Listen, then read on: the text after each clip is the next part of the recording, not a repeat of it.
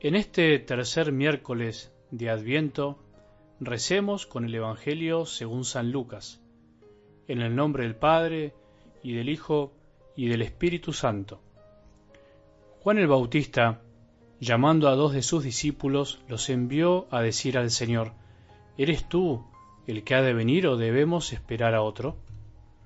Cuando se presentaron ante Jesús, le dijeron, Juan el Bautista nos envía a preguntarte, ¿Eres tú el que ha de venir o debemos esperar a otro? En esa ocasión Jesús curó mucha gente de sus enfermedades, de sus dolencias y de los malos espíritus, y devolvió la vista a muchos ciegos. Entonces respondió a los enviados, Vayan a contar a Juan lo que han visto y oído. Los ciegos ven, los paralíticos caminan, los leprosos son purificados, y los sordos oyen, los muertos resucitan, la buena noticia es anunciada a los pobres, y feliz aquel para quien yo no sea motivo de tropiezo. Palabra del Señor.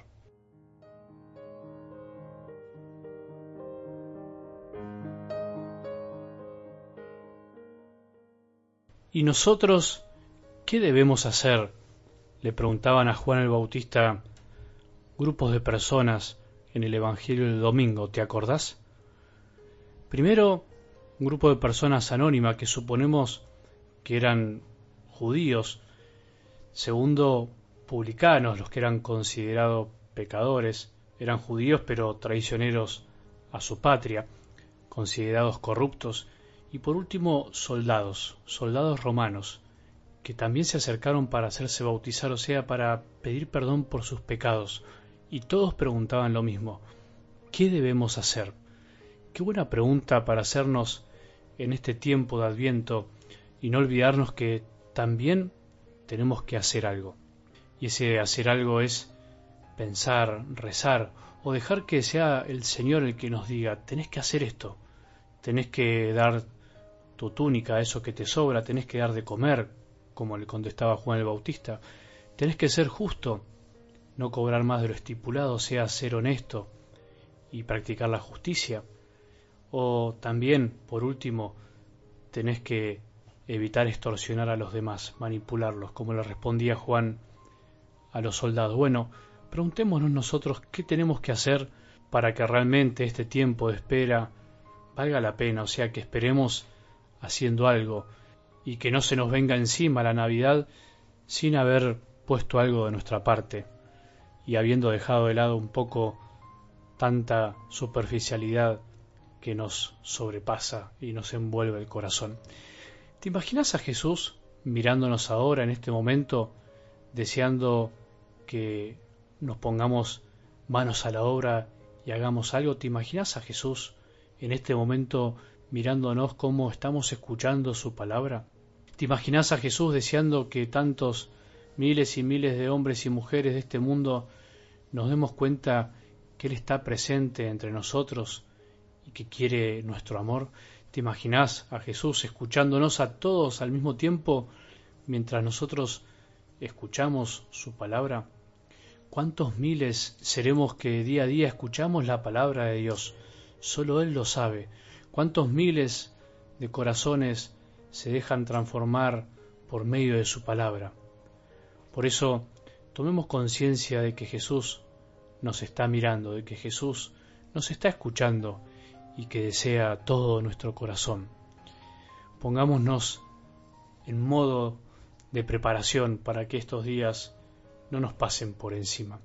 Tener fe, tenemos que decirlo una y mil veces más, es una maravilla, es un gran don, es una gran alegría, pero también, no nos olvidemos, es una lucha, es una tarea, es a veces incomprensión de los otros para con nosotros, es purificación y, por qué no, incluso desilusión de tantas cosas que imaginamos que finalmente no se dan, porque tenemos una mala concepción de la fe.